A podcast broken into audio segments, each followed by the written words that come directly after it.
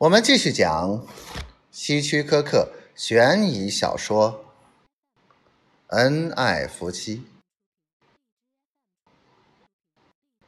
约翰觉得这玷污了他们高尚的感情，他不能容忍下去，他必须采取行动，一劳永逸的解决这件事情。但是，同时，他不想伤害玛丽。在美国，每天早晨起床的人中，有数以千计的人在天黑前死去。为什么他亲爱的玛丽不能是其中之一呢？为什么他不能自己死去呢？当约翰向莱蒂斯解释他为什么感到惊慌时，他很震惊，但是也非常关心。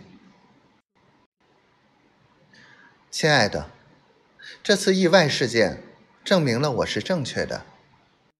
我早就说过，你应该马上告诉你的妻子。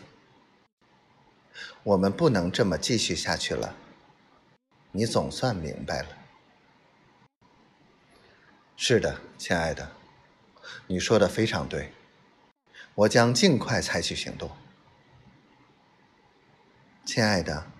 你必须尽快采取行动。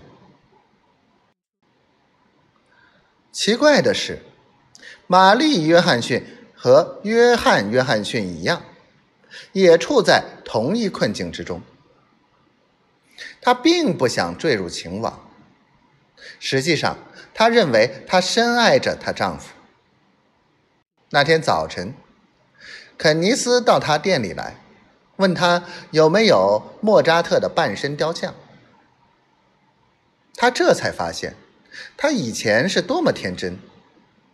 他当然有莫扎特的半身雕像，他有好几个莫扎特的半身雕像，更不用说还有巴赫、贝多芬、维克多·雨果、马尔扎克、莎士比亚、乔治·华盛顿和歌德的半身雕像。